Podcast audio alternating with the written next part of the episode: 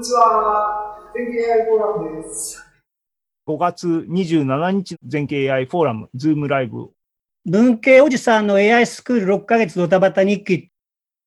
太田さんこんばんはです。待ってました。原口さんもこんばんはです。原口です。経営 AI'sの顔ぶれが揃ったって感じ。人の集まりっていうか、時間的にもですね、7時から太田さんに喋ってもらおうかなと思ってますって感じで、それまでぼちぼちと行こうかなと思います。 Zoomに続々と、いいっすね。 Zoomに来てもらった方がやっぱり、うん、あ、こんばんは、アランさん、こんばんはです。アランさんは一回、 Zoomじゃないライブ配信の時にね、発表していただきました。ありがとうございます。賑やかでいいですけども、どうしましょうかね。一言ずつ挨拶もらって、ちょうどいい時間になるかな。お名前ぐらいでいいんで、お願いします。僕から始めます。四季健吾と言います。月1回はやっぱり AI フォーラムやらなきゃいけないって自分にこう、あの、鞭打ってですね、あの、ネタとか、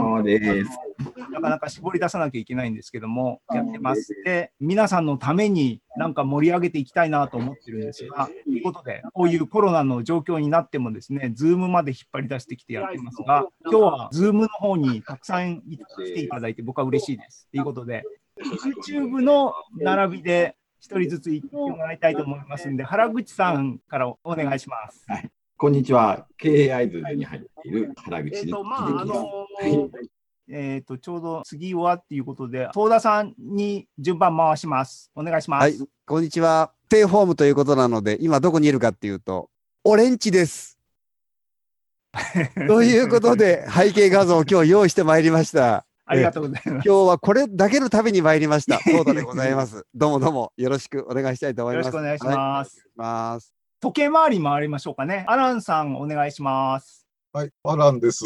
お久しぶりです。はい、お久しぶりです。皆さんお変わりないでしょうか？結構なんかコロナ、コロナ言う割には意外と友達の友達がコロナでとか、そういうニュースが入ってこないなとか思ってるんですけど、皆さんどんな感じなのかなとか思いながら来てます。今日よろしくお願いします。あよろしくお願いします。はい、順番で長藤さんです。お願いします。えっ、ー、と、長藤です。東田さんと太田さんと原口さんと同じで、KIs のメンバーとして、えー、今活動しているところです。なんか、こんな状況ですごい久しぶりに AI フォーラムに来たんですけども、賑やかにやっているようなので、はい、また来月も来たいと思います。今日はよろしくお願いします。いいこと聞きました。あの、じゃあ、その後の進捗をぜひ発表してもらいたいですね。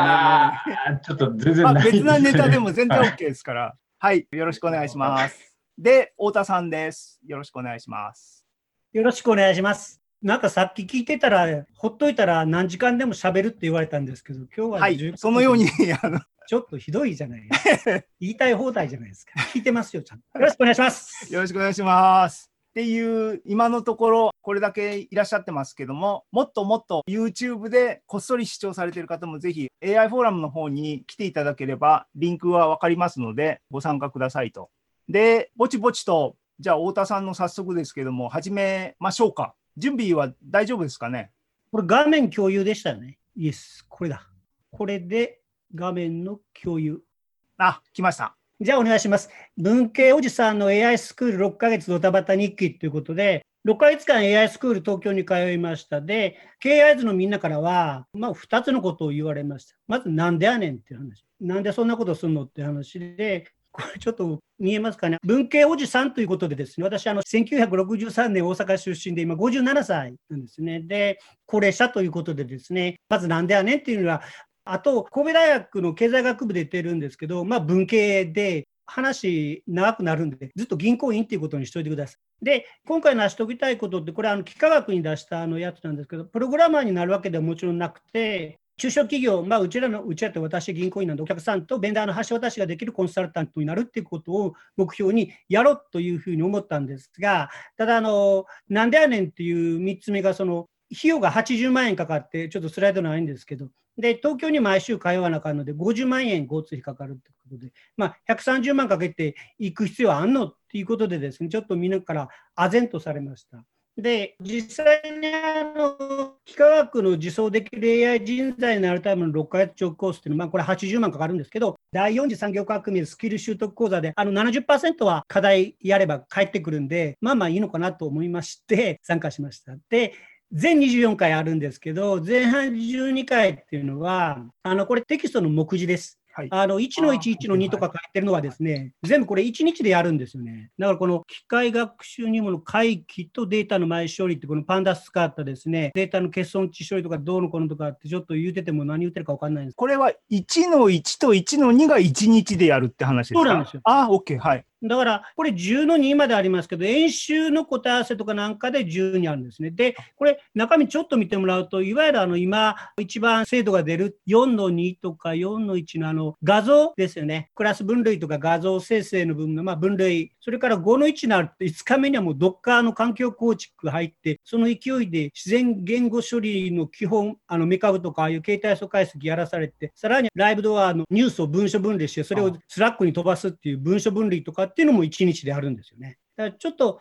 1日の量としては多いっていうか、なんか毎週毎週地獄の感じで全12回は過ごしてました。で、実際にこれあのテキストの一部、大体1日あの12時から始まって20時に終わって、6時間ずっと講義がこんな感じでありました。で、まあ、 NumPyとか Pandasとか Matplotlibとか Seabornとか使って、 sklearnとか、ここら辺はあの住宅科学の予測とか、あやめのなんか学の分類とかっていう基本的なやつをやってました。大丈夫ですかね？はい、いさわゆる機械学習とかディープラーニングをやりましょうって言った時の王道ですよね。でも、ね。はいもうシステマティックにあれだけバリエーションも全部おっしゃったように画像だけじゃなく NLP から何からもあるしネット系の技術も全部使ってフル動員して AI に課するもの全部カバーされてるそれをね12回だけでやるっていうのはなかなかチャレンジングなコースですね。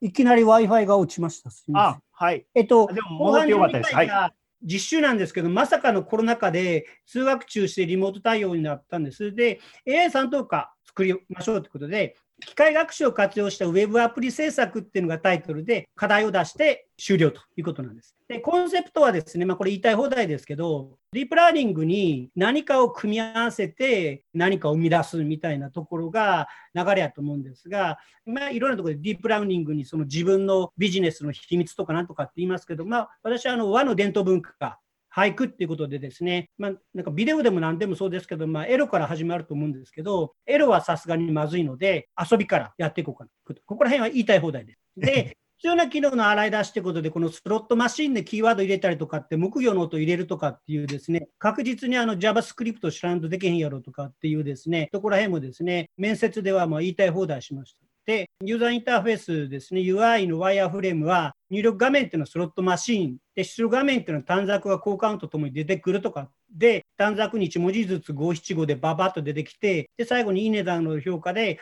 えー再学習させて、モデルを、えーレベルアップしていきますとかっていうですね、夢を語りました。で、まあ、こんな感じでですね、UI 変えてみました。で、実際に地獄はここからでした。データの収集でですね、ここら辺はですね、セレニウムで小林久の俳句を約1万6000句スクレーピングしたんですけど、これも結果ですわ。結果ですわっていうのもなんか言いたくないっていうか、あの今ちょっと気になったこと1個あるんですけどもはい。三等価なんだけども一茶なんですか？三等価、よく見ていただくと分かるんですけど、はい三等価仮なんですよね。ああのアップアップガールズ仮みたいな感じです。まあそういうよくわかんない。余計分かんなくなりましたけど。あの仮なんで、この仮がいつか外れて3等か。小林一茶でやり始めたのは、小林一茶でやってる別のところがあって、北海道大学。そこのリスペクトできるかなと思ったんですけど、リスペクトはできませんでした。で、小林一茶なんです。ここはちょっとスルーしていただき、 Beautiful Soup ではなくって、 Seleniumの方で、要するにまちょっと難しい方っていうか、80万も取って教えてるんで、ちょっと難しい方のプラットフォームっていうかなんかで Seleniumでスクレーピングしました。で、まあ、結果です。フォー文使ったり、 try except の continue 文使ったりですね、もう Python のいろんな文法を使いながらですね、泣く泣く16,423個をスクレーピングして、CSV ファイルのを足して、これあのパンダースのデータフレームで読み込んだところです。だからこういうふうに、まあ、読み込めましたよっていうね、成功だけを見せています。であ16,423 DF シェイプですね、DF の変数ボックスにですね、えー CSV 読み込んで、ヘッド5行だけ出してですね、16,423行あります。16,422句ですね、これね。ごめんなさい。で、ここら辺の涙の物語、私、ブログ書いてますんで、コロナ自粛で暇に持て余してる方はですね、おじさんの金沢でブログやってますんで、よろしくお願いします。で、これを終えてですね、次はデータの前処理。ラベリング、なんかもう話そろそろ終わりそうなんですけど、データの前処理、ラベリング、これきついですよ。日本語は自体が膠着語っていうと、あの、ひっついてるんで、形態素解析ってまあ単語に分けるっていうことですよね。で、3種類のデータを準備しないといけないということで、これあの、LSTM を利用した sequential to sequential の seq2seq で、これまあ一番古いというか、一番初歩的なやつで、多分こんなの今誰も使わんのじゃないか、 BERT とか T5 でしょって言われるんですけど、私は学生ですっていうふうに入れれば、I am a student っていうふうに返ってくるっていう機械翻訳ですよね。もう一番古いやつですね。これのモデルを TensorFlow のケラスのファンクション API を使ってモデルは準備していただいたので、これ、定学習します。で、エンコーダーとデコーダーってありますけど、エンコードですね、暗号化してデコーダー、えっと、復号化するっていうですね、このデータの私は学生ですっていうエンコーダーデータと、デコーダーデータは学習には2ついるよと。 beginning of sentence の BOS とエンドオブセンテンスの US ついた、それぞれのデータを3種類用意するっていうことで、 MeCabを読み込んで、茶線のオプション使って、で、レスっていう変数にですね、試しにパースオプションで元旦やさらに旅縮と思えずとかっていう文章を俳句を入れると、元日やさらに旅宿と思えずっていうふうに携帯素解析をしてくれる。で、品種分類もしてくれますんで、ここからですね、右側の青の右側にありますように、最後あの US とかですね、空白あるんで、開業の t 入れて、それで2つ、要するに空白と US を除いた文章にしたのが、このレスドットスプリットですね。で、その下が3つ目に元日漢字、元日カタカナ、元日漢字。で、名詞固有名詞一般っていうところありますけど、まあ、0から考えて4つ目ですね。3のところに名詞固有名詞一般ってありますんで、これを含んだですね、名詞0番目ですね。取り出すと、元日と旅縮ですね。えー、元日やさらに旅縮と思えずっていうですね、さっきありました、この元日っていうのと旅縮っていうですね、名詞に品詞分類されたやつを取り出す。で、これを1万6000何句やるってことで、またここに4文を書いてですね、どうですかっていう感じですよね、これね。いや、それはまさにこう、プログラマーは日常としてやる話で、別にね、法文はよっしゃっていう まあ、ただあの、いや、本当にだからもう、もう、もろプログラマーレベルのことをやらされてるんだなって感じですよね。そうなんですあの、これなんか結構私、最下層の人間なんです。いや、最下層って別に人間的にって意味じゃなくて、レベル的に最下層の人間なんですけど、実際にはバート使ってですね、VTuber でですね、なんかマゼンタで作曲してどうのこうのとか、あと、バート使って医療のなんかカルテ作ったりとか、あの、皆さんものすごいことやってて、大体お前ら通う必要あんのかよっていう感じの人いっぱいおったんですけど、そういう人とは友達にならなかったんですけど、結構大学生とか一緒にね、愚痴言い合える友達ができました。で、こういうふうに青の右側っていうのは、俳句3つですね、X の変数に入れて、こういうふうに4文書けば、この4文書くのも2週間かかったんですけど、こういうふうに分かれるよっていうことでですね、ここら辺までで、あとはモデルの構築ですね、講師が作ったモデルを点学習させ、推論を行いましたと。で、推論の結果がですね、こんな感じです。一例です。エンコーダー、さっきのあの、私は学生ですっていうところですよね。今年、ババ、塞ぐ、草、家っていう名詞をエンコーダーに入れますと、デコーダーで今年から梅のフリートやなく河塚なというですね、俳句らしいっていうか、俳句ちゃうのみたいな感じのもんが出てきて、ここでですね、力つきました。もうこれでもこ、これは太田さんのプログラムのアウトプットなんですか？そうです。俳句っぽいじゃないですか。まあまあ、ベクトルにしたりとか、いろいろね、ゼロパディングしたりとか、いろんな話全部飛ばしましたけど、結構苦労しました。ここまで来るのに、あの、ゼロから作るディープラーニングの2をなんか10回ぐらいを見直して、結構苦労して、ただなんとなく seq2seq でその入れるデータっていうのも限定されてるし、大体この seq2seq 賢くて、こういうふうななんか五七五っていうか557やんけっていう感じもするんですけど、まあ、なんとなく俳句、字余りに俳句かなっていうのが何個も出てきました。これ僕まだ今のお話多分スキップしたっておっしゃられたせいだと思うんですけども、はい、まあ、えよく分かってないんですけども、データセットで、これ、名詞だけ抜き出してたじゃないですか。あはい、そうです。それをインプットにしてす、。こアの一番下のになりますよっていう話なんですか？元日とか旅宿とかですね、代々とか律儀とか、この名詞をさっきの学習のモデルに入れてですね、この赤いところに入れて、で、青と紫のところには、さっきのこの名詞を含んだ俳句を入れてあるんですよね。それで学習させてるんですよね。あそれを一番ーだから、青い四角のところには、いわゆる入力っていうか、想定されてる俳句がまずあって、はい。そこから抜き出した名詞が赤い丸になっていて、そうなんです、そうなんです。その時の紫は何を与えるんですか、この場合は。あこれはですね、さっきのやつで、デコーダーのとこ見てもらったら分かるんですけど、入れるやつにまず一つ目に、ビギニングセンテンスで俳句をの文字を1個ずつ入れていくんですね、1個ずつね。だから BOS を入れると、さっきの旅宿とかっていうのが出てくるはずで、で、その BOS の右側に旅宿って入れると、その次にやとかとやとかっていうのが出てきてっていうふうに、LSTM ご承知のように、あの、順番に単語一つ処理していきますよね。単語うん一つ入れたら単語一つ出てくるっていはいうやつなんで、結果だけ見るとなんか不思議な感じするんですけど、わかりました。3つっておっしゃったのは、内部的には3つに分解して処理してますよっていう話で、でです。こっちがユーザー側が準備する、太田さんが準備したのは俳句を山ほど準備するっていうもので、はいそ。の俳句から青い丸がそのまま与えられて、赤いのは品詞を抜き出したらそれができて、はい紫は一個ずらしだからっていう話です。そうですね。。そうです。はい、わかりました。で、えっと、水路の方は当然、さっき言いましたように、なんか名詞入れたら、俳句っぽいのが出てくるっていう推論の方ですね。あのれはあれですね、だからわざわざ頑張って名詞抜き出すプログラムを書いたがゆえにできることなんですね。だからエンコーダーは名詞さえもらえれば、それっぽい俳句を出すようなプログラムに仕立てたってことなんですね。そうなんですね。あの、うんうん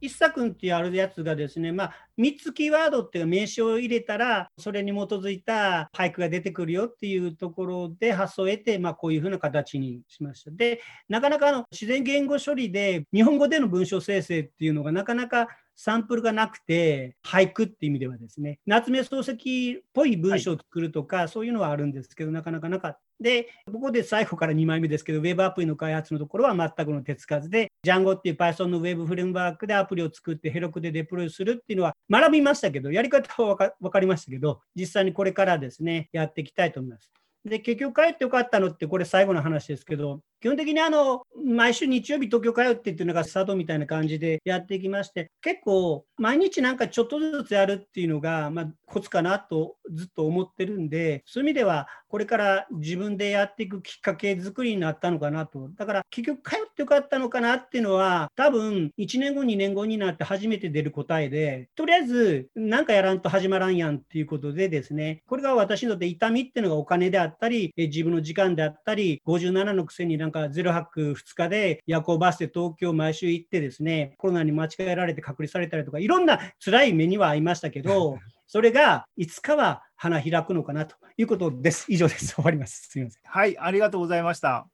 後半はリモートになったっておっしゃられましたね。はい。で、リモートになれば、こいつも今リモートだから別に金沢にいる人じゃなくてもここに飛び込めるわけですけども、同じように東京にもここから行けたっていうことですよね。そこは前半と後半で体感的にはなんかやっぱり前半の方が良かったとか、いや後半でも十分いけるとか、いや後半の方が良かった、その辺の感想とかなんか感じられたことはありますかね？えっと、あの体力的にはあの金沢なんで、後半すごい楽やったんですけど、生徒さんの中にはやっぱり心折れた人が何人かおって、なんでかっていうと、やっぱりその6時間集中して一つの場所に集まって、何かあったらすぐチューターの方が何人もおって、すぐ聞けるっていう風な環境を買うのに何十万も出してるっていう方は、結局はもうあのリモートにも参加せずに自分でやっていったっていう感じです。ただ、私にとってみれば、リモートも通学もほぼほぼ一緒な感じがします。で、お話のところでおっしゃられたように、友達とかはできたって感じなんですか？同じ苦労を共にする人たちみたいな。そうですね、まあ、ちょっと私よりレベル上の人っていう、要するに私がフォーブンで悩んでたら、ちょっとこうやったらって教えてくれるような人はできます。ただ、あのそういう上の人みたい人脈みたいなのは、あの、終わった後も生き残ってるんですかね？あそれは Slack 残ってるんで、結構、これから6月から12月にかけて、今度やっぱり6ヶ月分復習しようってことで、で、またあの飲み会とか、あ打ち上げなかったんで、コロナで。あ打ち上げは多分あの11月、12月ぐらいにあるんで、また会うと思うんで、あはい。で、僕、結果、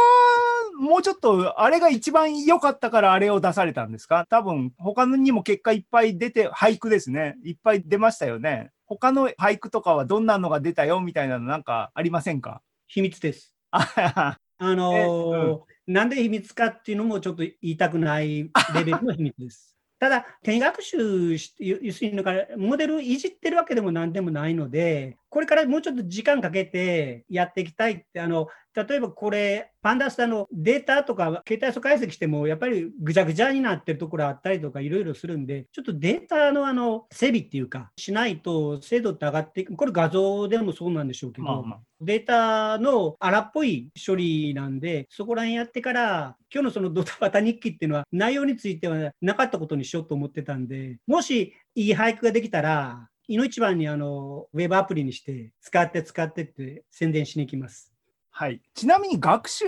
はネットのコラボかなんか使ってやられたんです Google かコラボで、はい。結構テキスト軽くて、30分ぐらいでできたのかな。うんあの画像の方はなんかやっぱり3日かかったとか、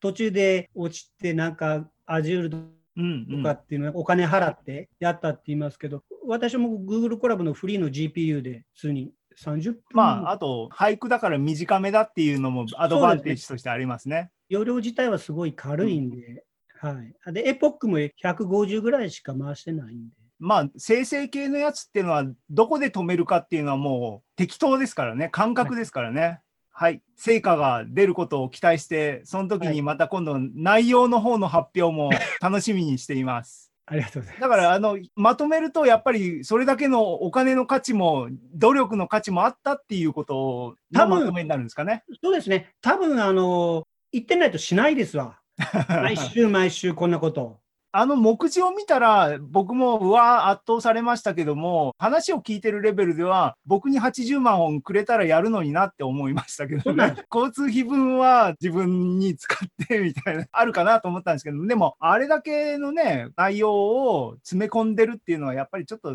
大変かなと、あの、今思いましたね。うん、大変です。本当に脳みそがヒートアップして、本当悲鳴上げてましたんで。はい。はい、ありがとうございました。えー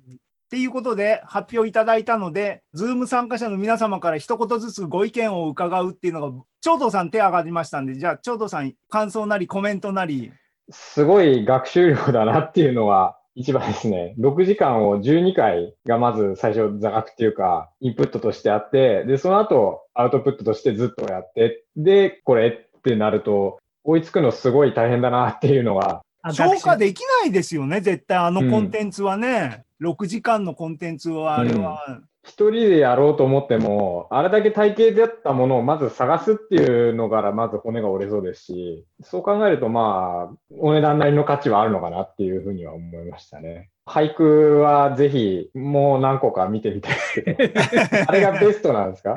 痛いとこ。はい言いたくないところら。三等歌の俳句を読みたいんですよ。一切なんかどうでもよくて。三等歌ですよ、三等歌。三等価のはその学習用のなんかデータって公開されてないんですか？あるんですけど、字余りなんで、うん学習効率が非常に悪くて、五七五がほとんどなくて。なるほど。俳句のデータセットスクレーピングされてましたけども、はい。俳句って青空文庫とかにはないんでしたっけ？青空とか俳句だけっていうのがなくてというか、逆により分けたりするのがめんどくさかったりするそうなんですよね。一茶のやつは、一茶俳句全集っていうウェブページがあって、そこに1ページに20個ずつ載ってて、2万2000句。で、そこで一気にいけるよって言われたんで、いけなかったんですけど、ページまたぐスクレーピング、誰か教えろよっていう感じやったんですけど、ちょっとまあまあ、経験ない人にいきなりセレニウム使ってスクレーピングしろっていうのは、すごいコースだなと思いましたけどねそうです。普通リクエストでぼちぼち、結果が大事なので、ね、Python で全部閉じて、別にそれでやってよかったと思いますけどね。でも、多分今後の飛躍が期待されますね。うん東田さんうなずいてらっしゃいますけども、なんかコメントなり、東田さんがなんかやるぞっていう話の。だって、東田さん、AI フォーラムの頃に、ポエムやりたいっておっしゃってましたそう。なんですよ。えーなので、まあ、今回は本当にね、太田さんの成果をすごく楽しみにしていたんですよ。えーこれで太田さんがやってくれたのが、糸口としてよかったら、自動ポエム生成器、これ太田さんにぜひ80万円かけて依頼しようかなと思ったんですけど、今んとこ80万の価値はなさそうやね。あれ？でも、構成は多分そのまま使えますよね。うん。キーワードをインプットにして、うん。アウトプットをポエムに出すっていう構造はいいので、そのデータセットを作っても、今の太田さんのモデルを転移学習して、ポエムにファインチューニングすればいけますよね、と。その辺はじゃあ、あの、太田プロにちょっと聞くことにしてですね。見せますよ。ええインプットがもうちょっと簡単なやつがいいよね。2号3号ぐらいで、例えばオレンジで句作ってぐらいのインプットであーなんか出てくるぐらいの感じの方がいいよね。どうですか？オレンジで一句。や、私は読めない。っていうようなね、僕ら結局はあのこう診断士仲間は割と文系の人も多いし、経営的というか文脈で語るので、どうしてもエンジニア的なところの発想がなかなかできないところでですね、太田さんよく頑張ったなと思いますよ。でもやっぱりエンジニアには戻れないというか、エンジニアのままでいる価値も実はあまりないと思うので、経営側というか、経営者と話できる立場に戻ってきてもらったときに、そのエンジニア向けの難しい言葉を使わずに、こう AI を使うとどうなるのとか、誰とど誰をどうつなぐとこういうアウトプットができそうだよみたいなところをですね、ぜひ解釈というか実施してほしいなという気がしますけど、わかりました。よろしく。はい、ありがとうございます。原口さんは何か KAIs の仲間としてなんかコメントとか。はい、そうですね。ただすごいなっていうのが、まあ、第一印象ですね。かけたお金を取り戻したいっていう気持ちが、まず第一にあるだろうなっていうのはあります。それってやっぱり経営者に伝えるのも同じような情熱があるのかなって感じもしますし、東京に行って帰ってくるだけでも、すごい時間じゃないですか。それこそ半日以上の時間をかけて、23時間。で、なおかつ、6時間勉強して、それで約丸1日ですよね、24時間近い時間を、まあ、12回行くっていうだけでも、相当根性いるなと。遊びに、例えばディズニーランドとかにバスで行くのでも、僕の今の年齢だと無理だなって感じが正直するので、そう考えると、すごい情熱だなっていうのと、やっぱり日頃からこう勉強し続けている情熱っていうのが、今後、太田さんがコンサルタント的なことを熱く語るときに、こういう大変な経験をしましたっていうのも使えるのかなっていう感じが。まあ、つかみには十分ですよね。そうね、ね。つかみのインパクトの強さだったらあれはしないって感じがしますね、正直ね。そういうのが感じられるなっていう。そうすると、そんだけ熱い人からの話って、やっぱり聞き入ってしまうかなっていうのはあります。それをすごく感じました。僕はちょっとそこまでできる気が正直しないっていう感じはしますけど、でもやっぱりそこまで熱くなれるっていうのはすごいなって、ただただ尊敬します。はい、ありがとうございました。アランさん、なんかコメントありますか？虫とどう関わるのか僕ちょっと想像つかないですけど。虫とはあんまり関わってこないですけど、本当にみ皆さんと一緒ですごいなと思います。で、僕なんか最近もう AI すっかりサボって虫ばっかり追いかけてるんで、皆さんにあの説明しておくと、この間講演してもらった時に、半分は虫の脳みその話をされてたんですよ。リアルの虫の脳みその話をされてて、今すごく熱いらしいんですね。まあ広い意味で AI とは関わってきますけどね。そうですね。またもうちょっと先の AI ですけどね。あの俳句が文字数とかはあるんですけど、結構味のある俳句が出てて、すごいなって思いました。生成系のああいう結果ってすごく面白いんですけども人間ヒューマンの特性として乱雑なものの中に必死にパターンを探すっていう性格がみんなにはあるのでないところに意味を見出す視点で見ちゃうからよりディープに感じるんですよね。コンピューターのあれあのねでも俳句っていうのは構成的にそもそもが単純なものの組み合わせをどう深読みするかみたいな世界なのでもともと味わい深くなりますよね。確かに。だから、目の付けどころがいいなと思いましたね。AI で、初手でこう攻めるいいところだなと思いますね。ポエムになるとね、やっぱりちょっとそういう意味の難易度上がりますよね。ね。うん、訳とか、翻訳もね、文章になると、これはおかしいっていうのを僕たちはピッて感じますからね。はい、とても刺激になりました。元気になりました。ありがとうございました。はい。また半年後とか1年後とかに続報があれば、ぜひ聞きたいと思います。ありがとうございました。はい。したら、今、7時半です。したらば、僕の準備してきた話に移りたいと思います。